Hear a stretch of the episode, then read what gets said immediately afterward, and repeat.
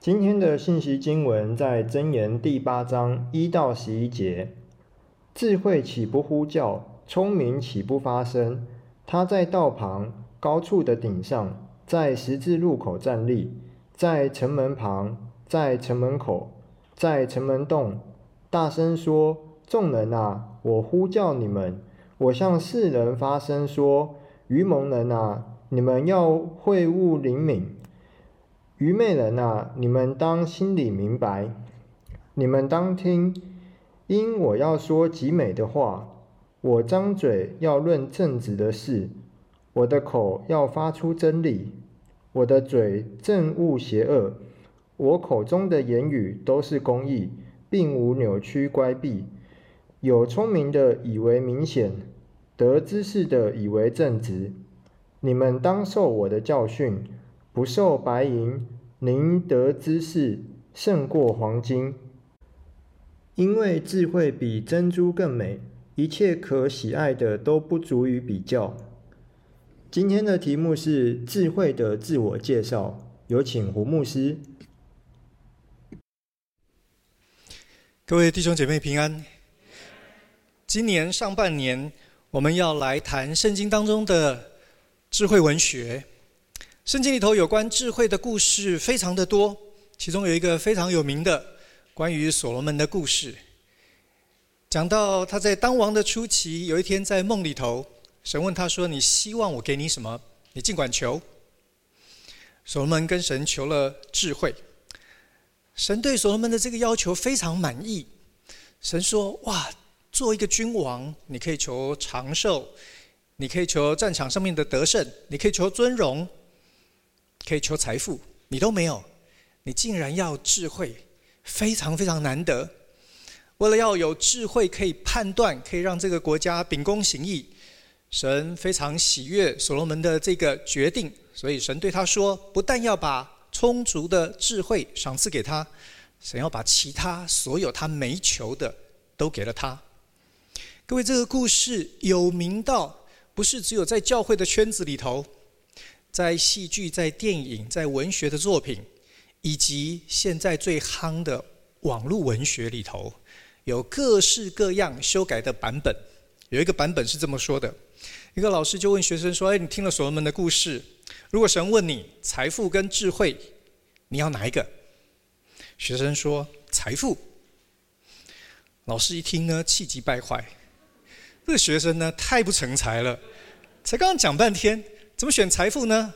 老师说：“让我选，当然是选智慧啊。”学生回答说：“老师，没关系，我们都是选我们没有的嘛。”各位，写这个故事的人是老师，那他大概是在讽刺学生的不受教，对吧？如果写这个故事的人是学生，那他大概在暗示。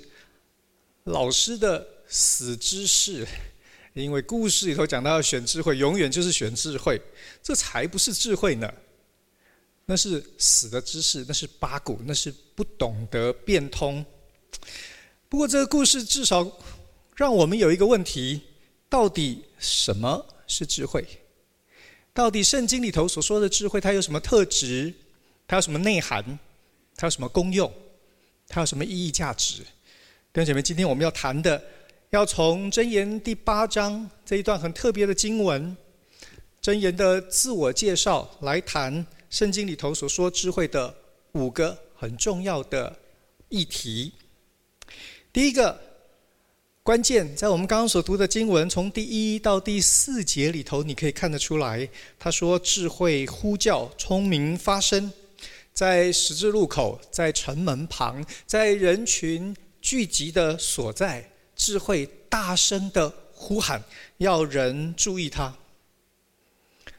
社会当中，我们都有一个观念：智慧得是你努力才可以得到的。最近大学开始进入期末，期末考要到了，所以老师跟学生压力都很大，好多书要读，好多报告要改。好多作业要交，学生发现哇，突然之间这个需要很用功，需要熬夜，需要把很多的知识技能装进你的脑袋里头。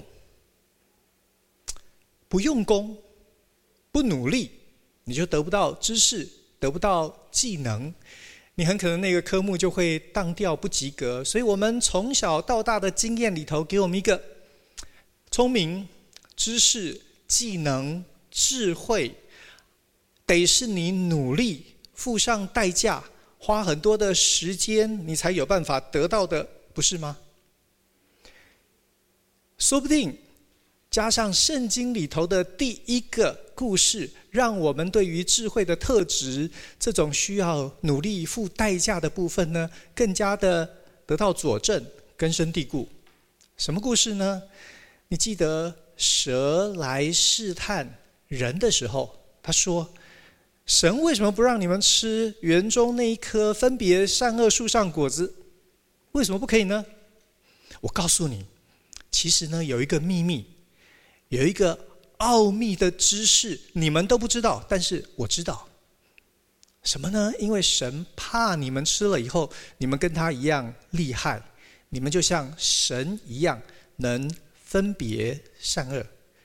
弟兄姐妹，你发现蛇也有一个这样的观念：知识、技能、智慧，那一个人成为神的奥秘，它有一个隐秘的通道，有一个不为人知的门路，是你付上代价，是你花时间，是你透过某一种修行得到大师的开示，然后你会明白，你可以得到。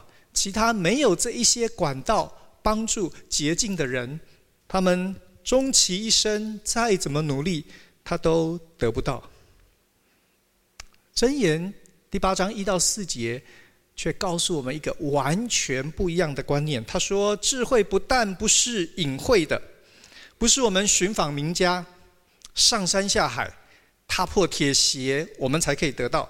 圣经说，智慧自己要来找人。”他在街道上，在人群聚集的地方，在市场，他大声呼喊，介绍他自己，要使人得到好处。他要人注意他，聆听他的教训，所以人的生活可以美满，可以在上帝所创造的这个世界当中活出神美好的心意。弟兄姐妹，我不晓得你有没有发现，这个观念非常非常的特别。如果你仔细想一想。就拿这一两年我们所经历的疫情来说，弟兄姐妹，人凭着自己的努力，真的一定可以找到疫苗治疗的方法吗？可是你仔细看看人类的历史，几千年来，说不定更长的时间，有各式各样的问题，还不是只有病毒哎。可是人好像总是在关关难过关关过的状况之下，人类的文明。一直到今天，我们累积了多少伟大的成就？不管是太空的，是奈米的，是各式各样在人类生活的范围里头，神给我我们非常非常多难以想象的祝福。为什么？因为智慧寻找人，的确在知识、在技能上面。我们是需要付上代价，可是我们千万别忘记神的良善、神的美意。神创造的这个世界，就是他要让我们可以，只要你愿意聆听、愿意谦卑，你可以得到智慧。这是箴言第八章里头谈到的第一个智慧的主动。第二个，我们要谈的是智慧的内涵。在这段经文里头，告诉我们什么是智慧。第九节提到，有聪明的以为明显，得知识的以为正直。所以，什么是智慧呢？它包括了聪明、知识，也许也包括了所谓的技能。我们刚所读的第七节提到。智慧说：“我的口要发出真理。”所以呢，知识、聪明、技能可以在网上，它可以成为真理。然后第五节告诉我们说，你们要会悟灵明，你们要心里明白。所以智慧不是单单知识而已，它还包括得知识的能力，它是可以举一反三的，它是可以在原来的基础之上继续综合、归纳、推论，然后产生新的见解，这是智慧。说不定我们今天在生活当中的面向有很多非常好的例证。今天人类文明，我们的识字率非常非常高，大概已经到了百分之八十，人类历史以来最高的时候。网络非常发达，知识非常普及。当然了，流通的资讯有很多的假消息，所以呢，那个判断、思考的部分也很重要。不过，就在这段经文里头，告诉我们，智慧还有道德的面向。刚刚我们读到第七节讲到邪恶，第八节讲到弯曲乖僻，所以呢，智慧是与那一些不讨神喜悦的、破坏人跟人关系的那种不道德是相对的。我们看台湾的教育。也许在我们大部分人，我们还在孩子的时候，特别是在小学的那个阶段，我们发现这个基础教育里头道德伦理的部分比重非常非常的高，啊，因为它是使人除了有知识面之外，它有一个正确好的品格，可以创造一个和谐的社会。后来慢慢好像在比较高等的教育里头，这个题目呢就有一点点觉得太八股了。我们花很多的时间力气处理资讯的部分，处理如何创造财富的部分，一直到最近这几年，大家又开始重新注意到，哎，道德的部分其实非常重要，它应该是和高等的知识一样重要。是需要被强调的，在教会里头，我猜圣经强调道德，不会有太多的人觉得意外。很多的朋友知道我们是基督徒，他们会用特别的眼光来看我们，看我们怎么生活行事。如果我们捡到钱，我们会怎么样？可是各位在这里，我要特别提醒大家。在道德的部分，我们不陌生。可是有一个题目，我们非常陌生，就是群体的公义。箴言第八章，我们刚刚读的那个弯曲、乖僻、邪恶，那是神所不喜悦的。神喜悦公义。刚刚玉强弟兄提到。我们在我们的生活圈子里头，我们常常会觉得幸福美满，我们觉得神真的是值得我们感恩称颂。可是，当我们越往外走，越往贫穷的地方，越往很多公理真的是不彰显的地方，有很多的欺压、逼迫、贫困，人跟人的关系非常扭曲。弟兄姐妹，你对这样的事无感？从圣经的角度来说，是没有智慧。我们需要被圣经的价值观、被神所喜悦和神所厌恶的事情来形塑我们的思想。我们需要学会爱神所爱，恨神所恶。所以在社会的公益面上，这会是我们，特别是台湾教会、台湾基督徒，我们非常需要成长的部分。在八章的十二节开始，突然之间，我们发现智慧还有新的一个层面。他说：“我以灵明为居所，寻得知识和谋略。”原来谋略也是智慧的内涵。第十五节、十六节，他说：“帝王借我做国位，君王借我定公平。”王子、首领、审判官等等，是借着智慧、真理、公义而掌权。这已经不是道德的问题了。治理国家呢，事实上是非常需要智慧的。很多的选择，很多的优先次序，它不是道德的问题，它是判断的问题，它是价值观的问题，它是见识的问题。它不单单是明白过去，他要可以展望未来。我们说的高瞻远瞩，这样子的人是治国的人才。有时候我们在教会里头，我们会觉得讲策略好像不太属灵。弟兄姐妹，按照这一段经文，这样子的概念是不正确的。哎，神创造的世界里头，从知识、技能、聪明一路一直发展到群体的治理，一个群体治理的好，不管它是教会、社会、国家，那是上帝的旨意。这样子的治理，当然需要往前想、往前看，需要有正确的判断。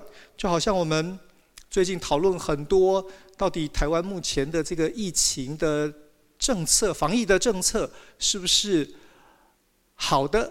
是不是有效果的？是不是一个聪明的施政者他所应当有的作为？他讲的其实就是谋略，讲的是治理，这是。智慧的一部分。所以，如果我们把刚刚所说的这些通通都总合起来，我们大概可以说，什么是智慧呢？智慧教导我们面对人生的时候，第一个，我们知道如何选择。如何选择？今天我有三个工作机会，我如何选择呢？它大概不是道德的问题，对吧？它是。我的人生价值观的问题，它是我的生活的问题，它是我未来我所相处的，我的专长恩赐是不是最大发挥？我是不是可以有最大的贡献？我是不是可以在生活当中有一个比较平衡、比较幸福的人生？它牵涉到非常非常多事情的理解和判断。第一个选择。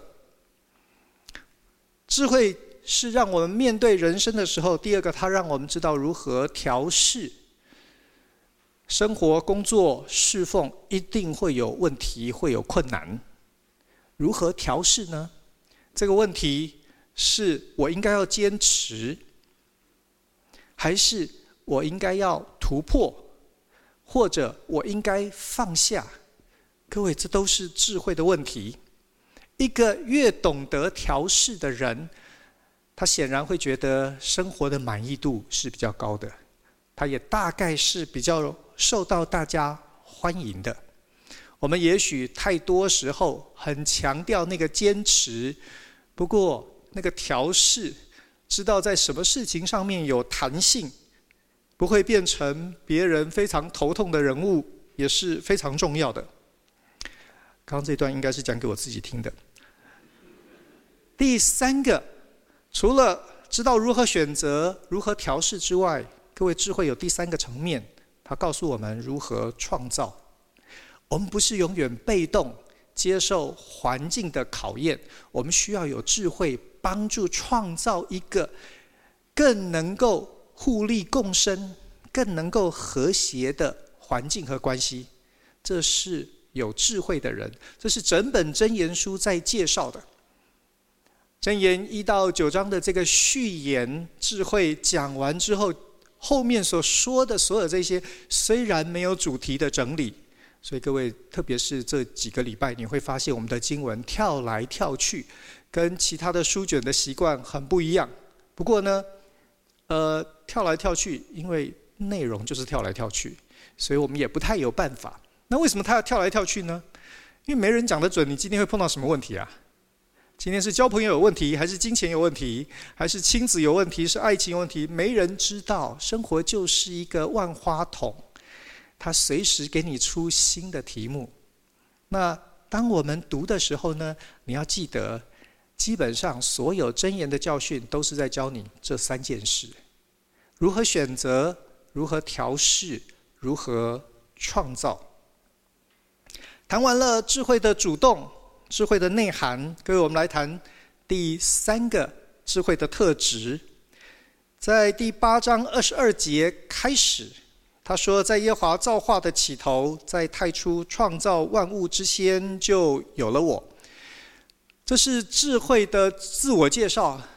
他谈到他的来历，他告诉我们，从亘古太初，在未有世界以前，他已经生出，他已经被立，他已经在那里了。二十七节，当神立高天的时候，智慧说：“我在那里。”在渊面的周围，我画出圆圈。神的创造借着智慧，上使穹苍坚硬，下使渊源稳固，为沧海定界限，使水不越过他所定的范围，大地的根基因此得以建立。三十节，智慧说：在神所一切创造的时候，我在神那里，我是他的总工程师。我日日为神所喜爱，我常常在神的面前欢欣跳跃。三十一节，踊跃在他为人预备可住之地，也喜悦住在世人之间。这是一首非常非常美的诗。我们先把诗的美感放到一边，它到底讲了什么呢？他说：第一个，神借着智慧创造了宇宙万有，也包括了我们生活的环境。智慧是整个创造的总工程师，因为他是总工程师，他当然知道这整个自然、整个社会是怎么回事。所以，如果你要知道如何选择、调试、创造，你应该去找那个总工程师，在他那里呢有使用的手册。人在碰到自然或人跟人、社会之间的问题。不懂得或不愿意回到圣经里头来寻找智慧，你问这个智慧，他会说：“你真的是搞错方向，因为从太初创造世界以前，我就在那里了，在整个创造的过程，所有的细节，我一目了然，我知道所有神的心意。”并且在神创造的时候，我是欢欢喜喜在那里看着神为人所预备的这个世界和环境，所以乐意看见，是会乐意看见我们在今天的时空情境里头活得幸福，活得美好，活出神原来的心意。弟兄姐妹，你应该回到箴言书里头去看他。要怎么样帮助我们过我们的人生？智慧是总工程师，所以智慧是充足的。如果连神为我们预备的地方，他都觉得美好，他在那里开心的不得了，他乐意帮助我们在这里活得像他当初那样子的开心、幸福、美好。各位。我们刚刚所说的那一些，在面对人生里头，因为他是总工程师，所以你可以相信，你找对人，你找对地方，你有一切的答案，智慧是充足的。那么，我们如何得到这个智慧呢？这是箴言第八章的第四个主题：如何得到智慧？在箴言书里头的教训，从第十章开始，一路一直到最后，我们大概可以把它分为三大类的教导。第一类呢，我称它为基本价值的教导。第十章第四节，他说：“手懒的要受贫穷，手勤的却要富足。”各位，这很简单吧？这就是教导我们要勤劳嘛，不要懒惰。他告诉我们什么呢？就好像我们还做年幼、还做孩子的时候，我们一天到晚被教育的内容，就是希望我们可以有正确的价值观，希望一直不断的重复和强调，可以帮助我们建立一个好的品格。这是我们将来在人生当中经历起伏变化的时候最重要的基础。所以箴言。你问智慧如何获得？各位，第一个原来是基本价值，是人格的养成教育。这个在箴言里头有非常非常多的内容。第二类呢，我们来看十八章十六节。箴言的这节经文很特别，他说：“人的礼物为他开路，引他到高位的人面前。”各位，你知道这节在讲什么吗？呃，绝对不是叫你去送红包、走后门。OK，很多弟兄姐妹，特别是因为读了新约里头非常多呃耶稣的教导或使徒的教导，所以我们常常。圣经的经文对我们来说就是金句，就是红字版的，就是背起来照做。各位，你这样子读真言，至少读到这一节你就很困难，对吧？哎，你想，哎呦，这个怎么回事啊？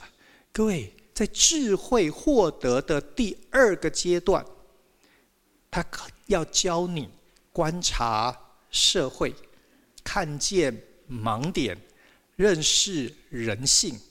他没有告诉你这是对的，去照做。因为如果有一个职位出缺，三百个人来申请，我是唯一一个送礼的，说不定我有机会得到那个职位，对吧？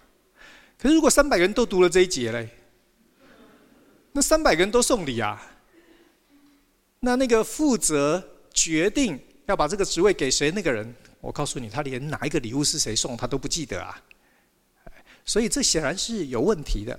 各位，从基础的教育、价值观的建立、人格的养成之后，箴言里头有第二段的，他教你要开始，你比较像是中学生了，你要懂得观察，观察这个环境，然后呢，可以理解，可以深刻一点，你可以看见人为什么这样做，人这样做的盲点是什么，人性的需要是什么，人性的软弱是什么。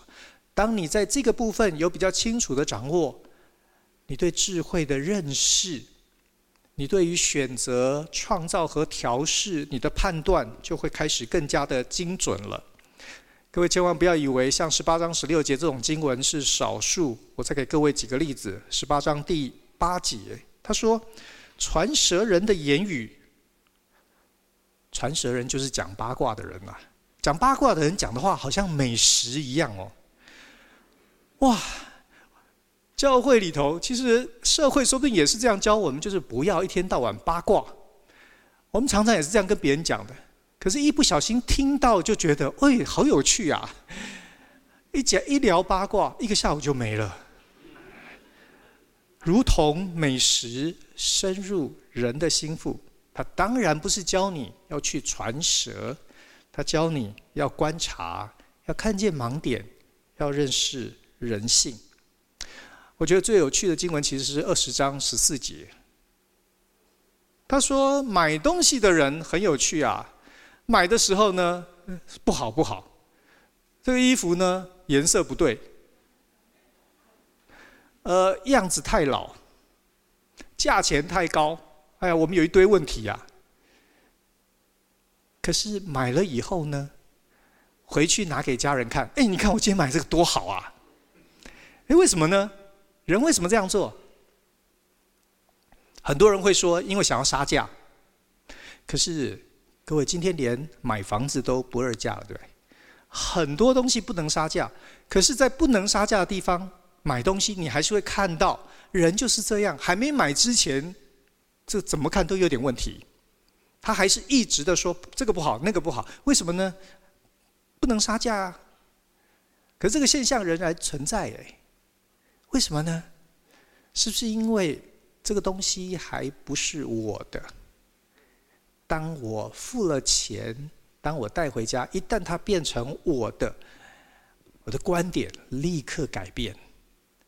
人家说赖利头的儿子，自己的好嘛。如果是这样的话，那他是不是在教我们？其实你要。观察社会的现象，然后你可以深入一点，看见人性的需要和软弱，所以我们可以看见我们自己的盲点。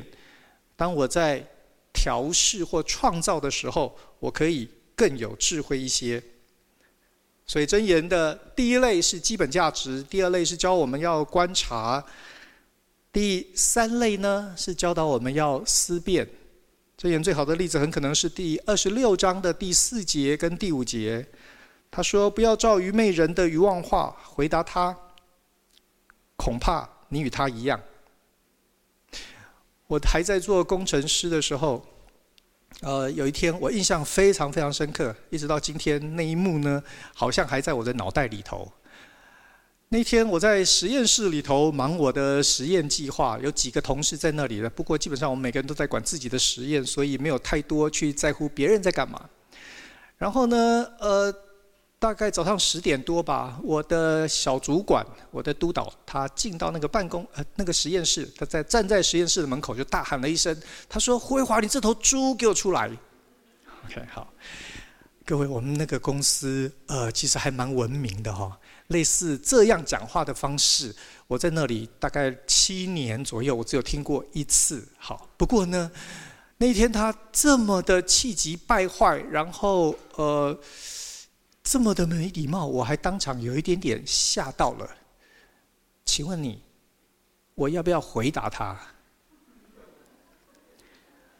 如果那天早上我的灵修经文是二十六章第四节，不要照愚昧人的愚妄话回答他，恐怕你与他一样，只会两个人的关系弄得越僵，完全没办法沟通。各位，我如果我读到这节，那我就不讲话了嘛，对不对？可是万一如果那天不幸……呃，我早上多读了一节，第五节说要照愚昧人的愚妄话回答他，免得他自以为有智慧。那我到底是要回答还是不回答？我按照圣经的教导，我到底怎么做呢？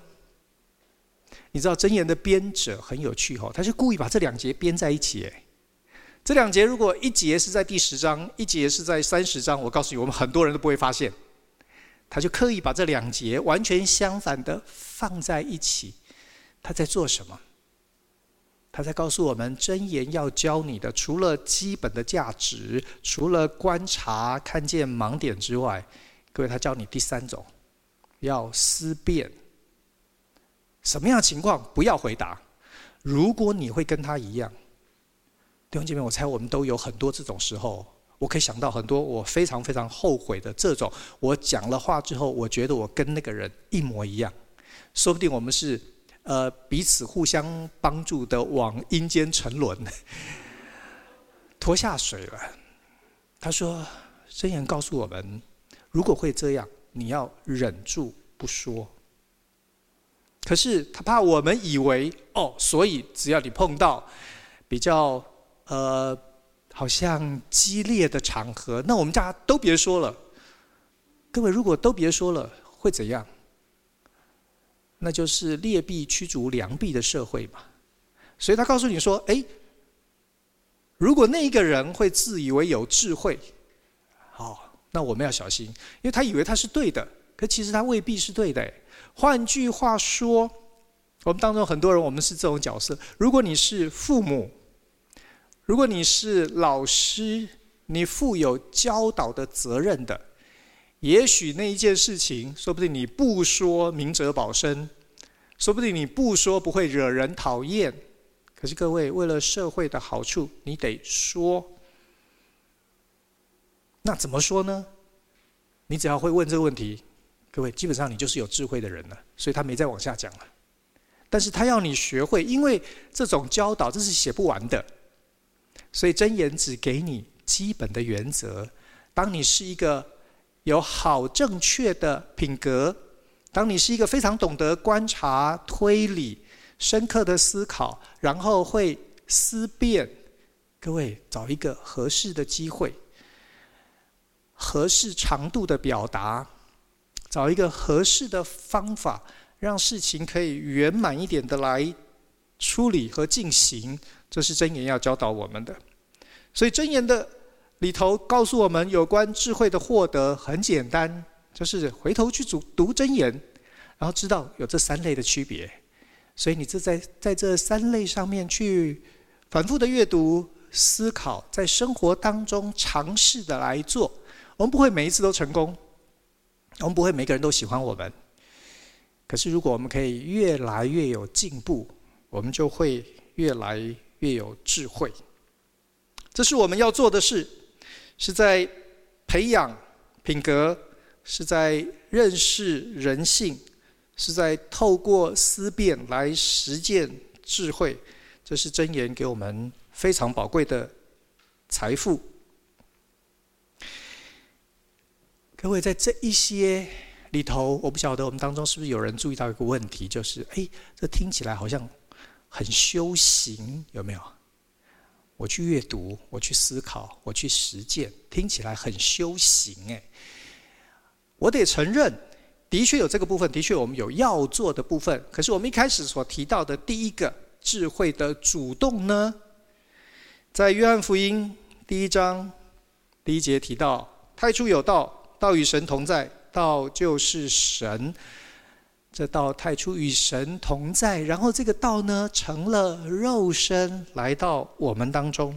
从约翰福音的作者他的角度，他说：“你知道吗？原来在箴言第八章的那个智慧，就是今天我们所认得的耶稣。所以各位，智慧的获得，除了我们做当做的需要做的部分之外，整本圣经告诉我们还有一个。”很棒的出路就是耶稣基督来，他来不单单是成为一个美好的榜样，他是一个有智慧的人。不单如此，各位，他来为我们死在十字架上，所以让我们的生命从本源的部分，最根本的问题可以得到解决，我们可以成为一个没有罪的人。我们成为和神和好的人，因为与神和好，所以我们才有可能与人和好，我们才有可能被那个复活的力量所驱使、所更新、所带动，然后我们的智慧可以一直不断的增长。我们要来谈智慧的第五个特性，就是智慧的结果了。在箴言第八章里头。他告诉我们，有没有智慧，不像一般世俗告诉你的，智慧是为了今生、为了今世、为了成功、为了美满的人生而已。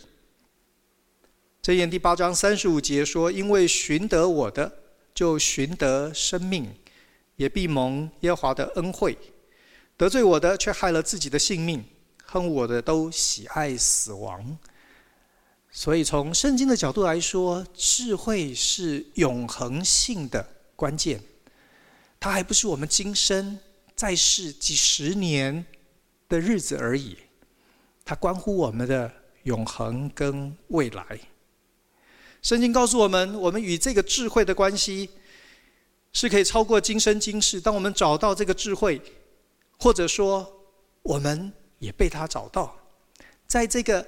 他来呼唤我们，他来拯救我们，我们愿意降服于他，我们愿意追寻跟随他。各位，我们就会和神永恒的计划成为相关的。我们进入了神的世界，神的智慧可以对我们完全开放，在每一个角落，在每一段人生里头。因为你蒙了神永恒的恩惠，你寻得了生命。但愿我们当中没有一个人在智慧里头失落。我们一起祷告。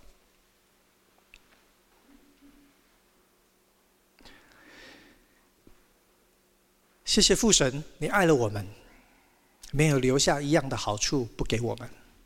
你把生命气息赏赐给我们，又将我们。安放在你的创造当中，并且让智慧来寻找我们，让耶稣为我们付了罪的代价，使我们可以找到回家的路，使我们可以在今生今世，在永恒当中，我们都是幸福的，我们都是你家里头的人。愿主使我们个人因着基督宝血的缘故，因着圣灵更新的缘故。主要叫我们的智慧不断的增长，说每一个人都成为智慧充足的你的儿女，也帮助我们，让我们把这样子的生命活出公义，活出怜悯，活出慈爱，让更多的人也可以找得到人生的智慧。谢谢主，祷告靠耶稣的名，阿门。